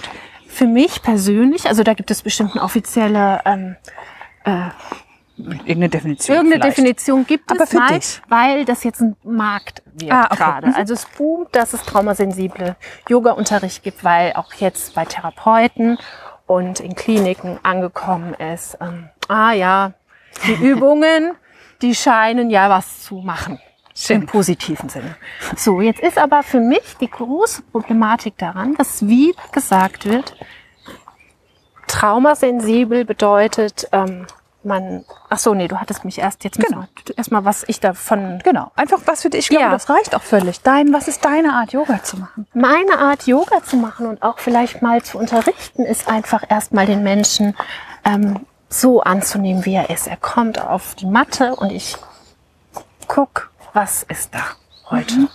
Und das, wir Yogis, Yoginis, wir sind ja schon so eigentlich drauf. Was ist jetzt? Ähm, und traumasensibel bedeutet dem, der Person Raum zu geben, ihr Halt zu geben, den sie braucht, aber auch loszulassen, um die eigenen Standfestigkeit vielleicht zu, zu, zu erleben. Ähm, traumasensibel bedeutet auf äh, gewisse Weise immer mal wieder hinzuweisen, wir machen jetzt das und das. Also ähm, auch anzuleiten, so dass der der Teilnehmende, sage ich mal, immer weiß, was als nächstes kommt. Dass es keine Überraschungsmomente gibt. Und ähm, das ist für viele ganz wichtig. Für mich war das viele Jahre auch wichtig, dass ich einfach weiß, wie läuft der Unterricht ab, wer kommt zum Unterricht, ähm, kenne ich alle, so. Ähm, und es hängt aber ganz viel von dem Yogalehrer oder der Yogalehrerin ab, so dass nicht berührt wird zum Beispiel. Das ist für mich heute noch das Thema, dass ich nicht möchte, dass man mich berührt. Ähm, ich kann, wenn man mir das vorher sagt, Achtung oder Darf Oder ich? Darf ich mal kurz dann? Aber da möchte ich auch hören, was gemacht werden. Und, und dann Also nicht so- Und manchmal fragt man ja, ich kenne es ja selber, darf ich kurz? Und dann, ist, dann man- schon dabei. Ist die Hand schon da, wo, Ja. äh, un, also ohne, dass es äh, mit böser Absicht geschieht. Aber das, das ist für mich traumasensibler Yoga. Mhm. Und da sagen viele Yogalehrer, nee, das können wir nicht bieten. Mhm. Und die, die jetzt traumasensiblen Yoga anbieten, machen extra Kurse und dann das, ich finde es gut, wenn man diesen Rahmen braucht aus betroffener Sicht. Wenn die sagen, wir wollen nur unter betroffenen Menschen Yoga praktizieren, so im Klinikkontext oder so, finde ich das gut. Aber ich bin zum Beispiel jemand, ich möchte gerne unter die normalen Leute. Ich möchte nicht immer nur mit meinen ähm, Defiziten irgendwie konfrontiert sein, weil wenn ich in so einen Kurs gehe, was sehr viel, viel mm, äh, Mut auch verlangt, dann ist das Trauma im Mittelpunkt und nicht ich als Mensch. So sehe ich es. Also das, das ist wirklich meine ganz, ganz eigene persönliche Meinung. Und ich wünschte mir einfach, dass wir alle in den Yoga-Unterricht kommen könnten. Erstmal, dass die Klassen viel, viel kleiner sind, dass wir da reinkommen und so sein können, wie wir sind. Und ich bin vielleicht die Frau, die sexualisierte Gewalt erlebt hat. Jemand anderes hat gerade eine Depression. Und der dritte dolle Probleme mit dem Knie. und der Die vierte, vierte hat einen ein, dicken Bauch. Ja, wo und der fünfte muss. ist vielleicht einfach nur glücklich und es geht ihm richtig gut. Und wir machen, wir üben alle zusammen Yoga. Mhm. Und es braucht auch meines Erachtens kein Anfänger, Fortgeschrittene, super Fortgeschrittene, sondern ich, wir gehen jeden Tag neu auf die Matte. Und das, was ich gestern vielleicht noch gar nicht konnte, kann ich vielleicht im nächsten Atemzug schon. Und dann springe ich von super Anfänger zu Fortgeschrittene. Das würde ich mir wünschen. Und ähm, da sind wir aber entfernt von. Und ich bin am Überlegen, ob ich eine Weiterbildung machen soll. Äh, Grundseminar, drei Teile. Traumasensibler Yoga. Und es sträubt sich aber einiges dagegen, weil da sind die Schubladen wieder. Und da wird gesagt, Menschen, die das und das erlebt haben, reagieren so und so. Und das ist schade. Und ich glaube, auch das ist was, was ich auf jeden Fall auch nochmal vorne wegstellen würde an, äh, bei so einem Interview wie heute. Es geht hier um dich Genau. und das, was dir passiert ist und wie du damit umgehst. Ja. Und um deine Ansichten. Und ähm, nicht jeder, der das hört oder die das hört, kann das nachvollziehen. Zum Glück vielleicht auch nicht an ganz vielen Stellen. Aber es gibt immer wieder Parallelen, wo jemand sagt, das kenne ich. Dass ich nicht der oder die Normale bin, dass ich nicht dazugehöre, dass ich das so nicht kann. Und dann habe ich das auf mich bezogen. So. Ähm, Ja. Vielleicht machen wir den Bogen zu weit, aber ich würde es trotzdem gern aufnehmen. Kannst, ich glaube, ich weiß nicht, ob sich viele Menschen vorstellen können, was für dich ein guter Tag zum Beispiel und ein nicht so guter Tag ist. Kannst du da irgendwie ein Beispiel nennen? Das ist auch für mich ganz, ganz schwierig, weil ähm, es da keine, also ich, ich kann das an nicht, nicht unbedingt an allem fest. Nee, jetzt bin ich völlig raus, warte. also ich kann es nicht an, an Aktivitäten zum Beispiel festmachen, weil ähm, also ein ganz schlechter Tag ist zum Beispiel, ich kann nicht rausgehen, ich kann nicht aufstehen, ich lieg im Bett im Dunkeln, weine und, und, und halte mich nicht aus. So. Das ist vielleicht einer der schwer schlechtesten Tage. Ähm, vielleicht noch, ein- noch ein bisschen drauf. Ich dissoziiere. Ähm, ich äh, erlebe das Trauma oder die Taten, die mir angetan wurden, im Heute wieder. Das ist so. Du musst deswegen- dich dann immer wieder zurückholen. Genau, und das gelingt mir an manchen Tagen, auch nach so vielen Jahren Therapie, nicht. Also ich äh, mache ja schon, meine erste Therapie habe ich mit 17 gemacht. Und ich war, seitdem ich, ich werde, bin jetzt 42 und ich war eigentlich durchgängig in Therapie. Ähm, und das hatte ich mir auch, das, darüber haben wir ja auch schon gesprochen, das habe ich mir anders vorgestellt. Ich habe gedacht, ich gehe zur Therapie und nach zwei Jahren gehe ich da raus und dann fängt mein Leben an. Lass du dich wieder ganz machen. Ja. Ich, äh, ich hatte auch, ähm, ich, ich bin auch so gewesen, dass ich dachte, so, Ärmel hochkrempeln, so ein bisschen wie ich in den Prozess gegangen bin. Ärmel hochkrempeln, jetzt versuch, jetzt mache ich das alles. Und ich mache auch alles, was man mir sagt. Und dann ähm, wird es mir besser gehen. Und ich habe ja zu Beginn auch gesagt, ich hatte eine Essstörung, ich habe selbstverletzendes Verhalten, solche Symptome habe ich gezeigt.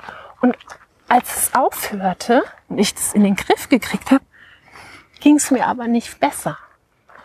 In manchen Momenten sogar schlechter.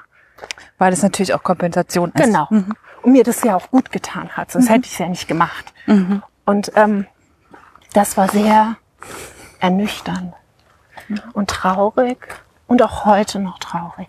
Also gerade im Moment ähm, frage ich mich natürlich auch, oh, ich habe so viele Jahre Therapie gemacht und jetzt kommt so eine Krise und mir haut es die, den Boden unter den Füßen weg. Und es kommen alte Sachen hoch, es kommen, ähm, ich, ich muss ganz viel bearbeiten, Traumatherapie machen. Meine Therapeutin sagt, dass ich nicht nur die Einzige bin, die gerade so ähm, reagiert, aber dennoch fühlt es sich so an, als wäre ich die Einzige auf der Welt, die gerade so das nicht gewuppt kriegt. Und ich schäme mich auch. Also das ist vielleicht auch was. Ich schäme mich zu sagen, ich habe so viele Jahre Therapie, ich habe Yoga-Erfahrung, ich habe Körperarbeitserfahrung, ich bin Meditationslehrerin mhm. und dennoch haut es mir den Boden unter den Füßen weg.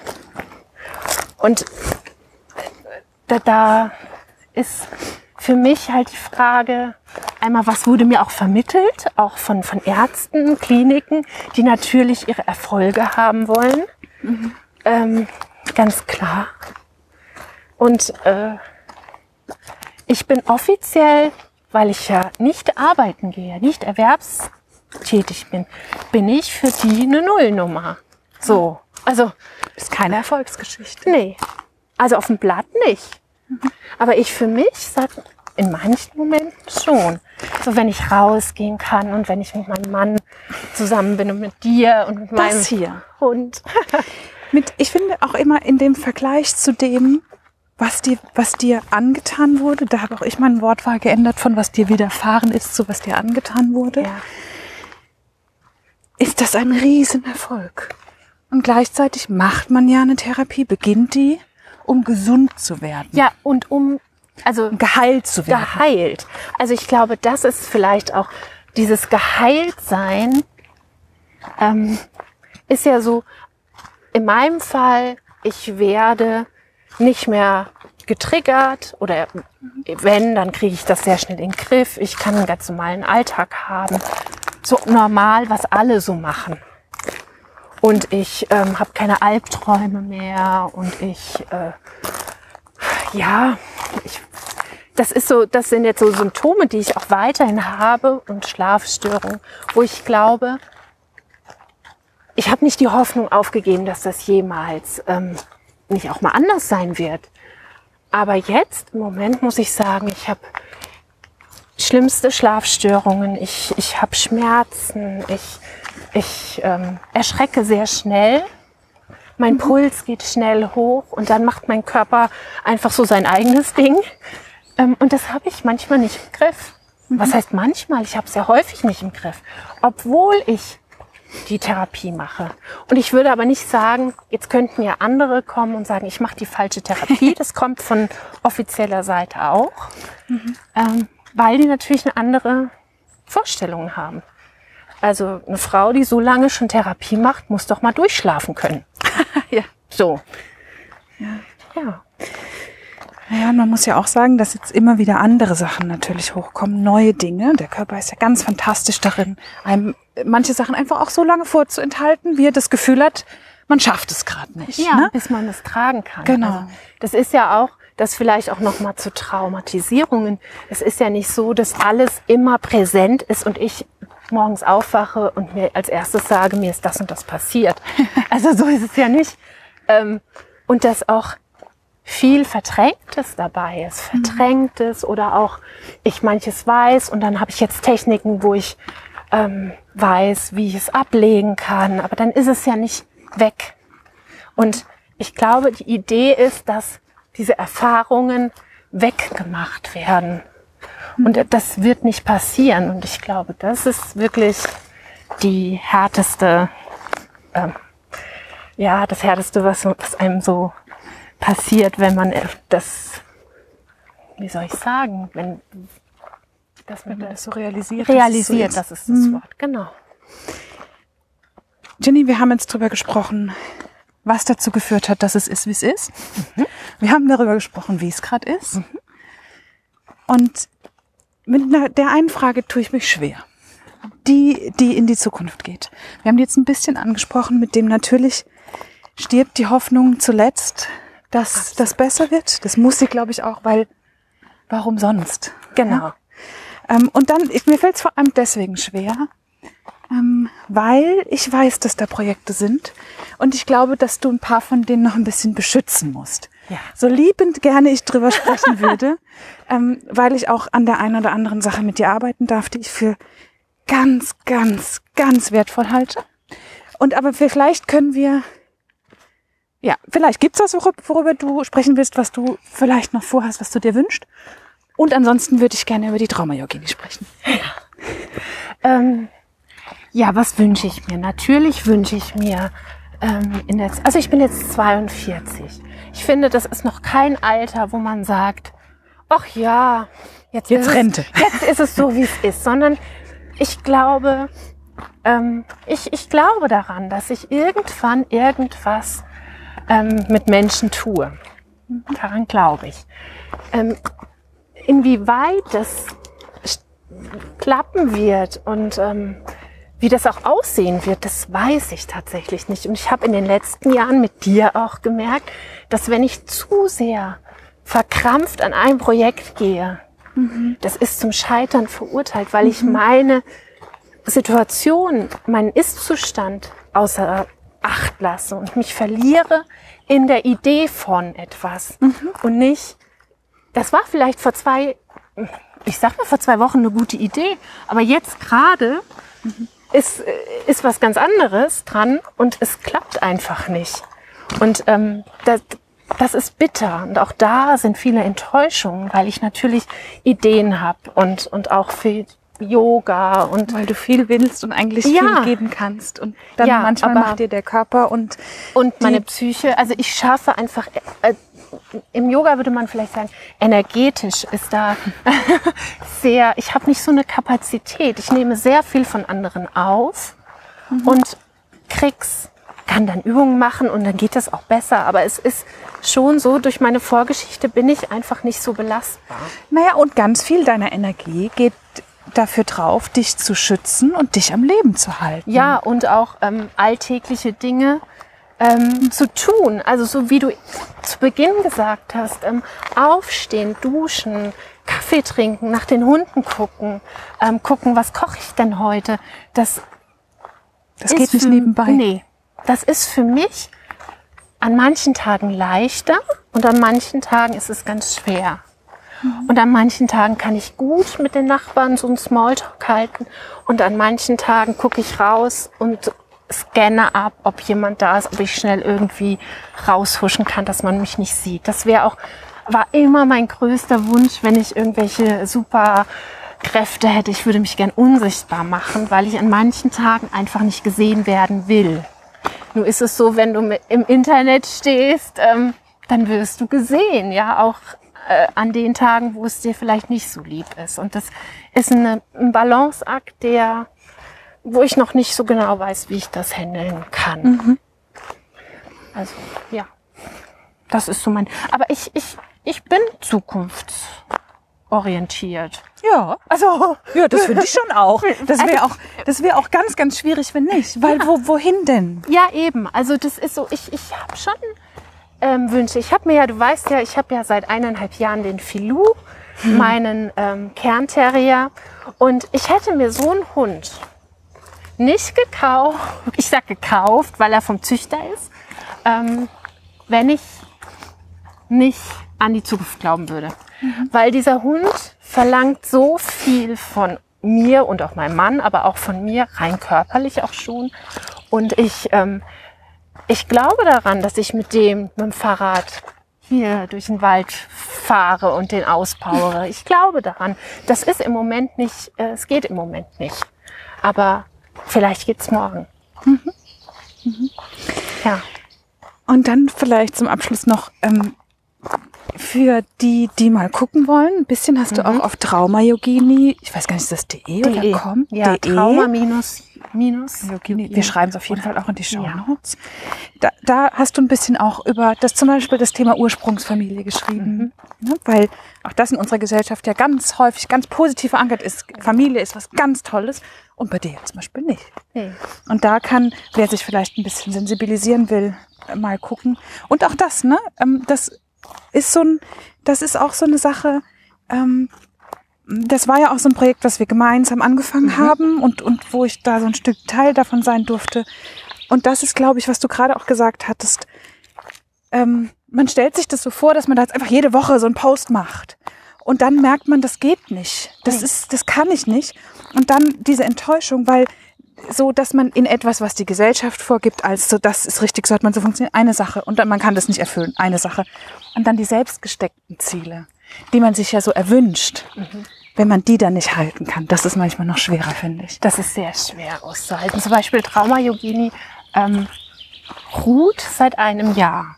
Echt? Ein Jahr. Verrückt, wie die Zeit vergeht. Also es ist ähm, ja und äh, das ist aber nicht, weil ich das nicht mehr machen möchte, sondern tatsächlich hat sich da auch ähm, durch durch mein mein Leben so viel verändert, dass ich nicht preisgeben wollte. So auch mein, meine Beziehung halt mit jetzt Yoga. Genau. Also in Bezug auf Yoga, äh, ich bin da nicht so festgefahren. Das äh, vielleicht noch mal so ähm, der klassische Yoga-Unterricht wieder so abläuft. Und der läuft eben immer so ab. Und es gibt viele Yoga-Lehrende, die äh, machen das 20, 30, 40 Jahre und sind damit glücklich. Und ich glaube daran nicht. Und so, äh, glaube ich, äh, verändert sich jeden Tag mein Umgang mit Yoga. Und, ähm, mit, und das zu, aufzuschreiben ist manchmal gar nicht so leicht. Die, diese schnellen Veränderungen und dann auch Rückschritte und ähm, Hadern. Und ich habe das in einem Post habe ich das ähm, geschrieben, wie sehr ich auch mit dem Yoga hadere, ähm, weil er mir nicht das gibt, was mir versprochen wird von Gurus oder von irgendwelchen Yoga-Lehrern, die viel Geld nehmen und mir dann sagen, wenn ich das nur durchmache, dann Und wenn du, wenn du nicht die Heilung erfährst, dann hast du es vielleicht nicht ordentlich Ich habe nicht, äh, nicht hart genug geübt. Das ist im Yoga ähm, ein großes Thema, Disziplin, die ich auch richtig finde. Aber es ist eine sehr harte Disziplin. Wir sind sehr hart. Und ich glaube, äh, Trauma Yogini wird weiterhin da bleiben. Die ist auch in mir. Also das ist so, Trauma Yogini ist ein Projekt, das ist eine, die sehe ich manchmal als Yogini vor mir sitzen, ähm, weise, ja, sitzt sie da und ähm, sagt manchmal, guck mal hin. Und so ganz leise. Na, und es ist ja auch ein bisschen das Heute. Ganz egal, was damit jetzt passiert. Ne? Und ob du jetzt so einen Text online stellst oder ihn online gestellt hast und wieder rausnimmst, ob er da stehen bleibt oder nicht, ganz egal, wer den liest, ganz egal, wer das hört, ob das jemals jemand hört. Das hier ist ein Zeitdokument. Und ich wünschte mir manchmal, dass ich in den Zeiten, in denen es mir schlecht gegangen ist, dass ich da sowas mal gemacht hätte. Weil man so schnell vergisst, woher man kommt Ja. in seinem eigenen Prozess. Das stimmt. Das stimmt total. Und das stimmt auch im Yoga. Wenn du überlegst, dass du angefangen hast, im Yoga eine Position einzunehmen und dann ein halbes Jahr später kannst du dich nicht mehr erinnern, dass das mal ein Problem war. Dass das mal schwer war. Und so ist es. Also wir, ich kann mich auch, als du mich da gefragt hast und ich äh, auch so jetzt mit, äh, wann war denn was? Ich merke, dass ich da sehr schwimme, weil das so weit weg ist, obwohl es tagtäglich da ist. Es ist weit weg. Ich weiß nicht, ob das verständlich ist, aber ähm, so fühlt sich manchmal an. Naja, das ist ja schon, wenn wir sagen sollen, also wenn ich gefragt würde, wie ist das denn, wenn du einen schlechten Tag hast? Ich habe das, das ja vorhin Hast auch ganz frech gefragt gefragt, ja. und- Und an den Tagen, an denen es mir einigermaßen gut geht oder an denen es mir gut geht, kann ich das ja kaum beschreiben. Mhm. Und ähm, auch deshalb bin ich so froh, weil wir das manchmal schaffen, wenn es uns schlecht geht, uns dann zu zeigen. Ja. Uns gegenseitig. Und das Ja. ist, glaube ich, was ganz Besonderes, weil man das ja auch nicht überall kann. Nee. Und dann aber zu merken, guck mal, das ist dasselbe. Oder das ist ganz ähnlich. So. Und das ist ja manchmal einfach nur ein Satz Ja. der das ausmacht. Und deswegen bin ich auch dankbar für das Interview, weil wir, glaube ich, einen Einblick geben konnten in eine Welt, die vielleicht anderen verschlossen ist, die dadurch vielleicht sensibler mit Dingen umgehen oder nochmal drüber nachdenken und andere, die sagen, "Ah, ist wie bei mir. Ja, das wäre schön. Und was ich noch zum Abschluss vielleicht sagen möchte, ist, dass ähm, ein guter Tag Ah ähm, kann auch sein, ich gehe raus, ich treffe Menschen, es ist alles ganz schön. Und dann folgt aber auf diese gute Zeit, gute Zeit, im Anschluss ein, ein, ein tiefes Tal, weil mich das so viel Kraft gekostet hat. Es gibt mir auch viel, also ich möchte das nicht missen. Aber ähm, ich musste in den Jahren jetzt lernen, dass, äh, dass mir vieles, was mir vermeintlich gut tut, auf lange Sicht nicht gut tut. Und das ist schwer, weil äh, in dem Moment spüre ich doch, wie lebendig ich bin. Aber wenn ich dann nach Hause komme und die Tür zumache und so in mich zusammensacke und merke, es war einfach zu viel. Und dann wieder Tage oder wie jetzt in der Corona-Zeit seit Wochen abtauche. Und das ist schwer zu verstehen. Und da wünschte ich mir, dass Menschen, die das hören, einfach so stehen lassen können. Die nicht fragend dastehen und sagen, das kann aber doch jetzt nicht sein, weil gestern hast du doch lachend das und das gemacht und heute ist das Schlimmste auf der Welt. Das wünsche ich mir. Und vielleicht auch das, was ich von dir gelernt habe. Ähm, manchmal ist es ja so schwer, das auszuhalten, dass es jemandem schlecht geht, weil man das Gefühl hat, man muss das jetzt wieder gut machen. Und das geht einfach manchmal nicht. Nee. Und das ist okay. Es ist völlig okay. Das, wir Und so man, stehen. und man ist kein schlechter Mensch, weil man gerade nicht helfen kann. Ja. Ähm, ja. Ja. Ja, danke. Danke dir, Sarah.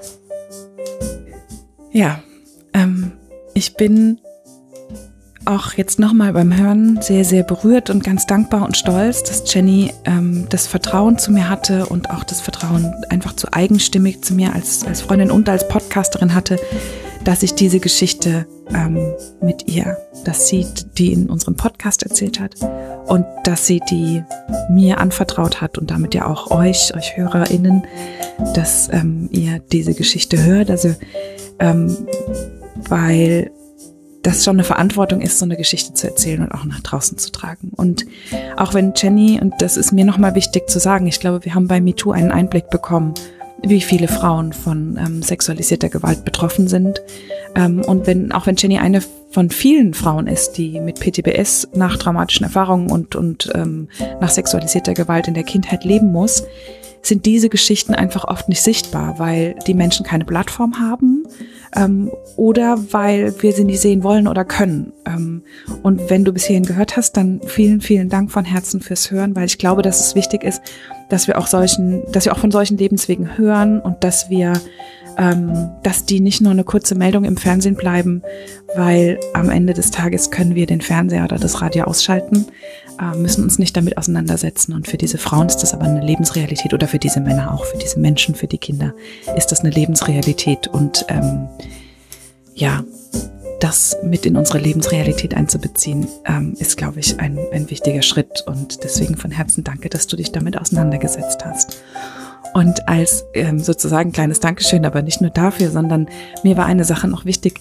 Jenny ist ja meine Yoga-Begleiterin und sie ist auch Entspannungspädagogin und Meditationslehrerin und hat eine Ausbildung im Huna, das ist eine hawaiianische Tradition. Und daraus hat sie mir mal eine Meditation aufgesprochen, die mich begleitet und die ich sehr liebe. Und ähm, die darf ich heute mit euch teilen. Und du kannst dir ähm, diese kleine Meditation runterladen in dem Blogbeitrag zu Jennys Folge. Den Link, äh, der Link ist wie immer in den Show Notes. Und ähm, ja, mir bleibt jetzt nur noch mal Danke zu sagen fürs Zuhören. Und ja, bis zum nächsten Mal.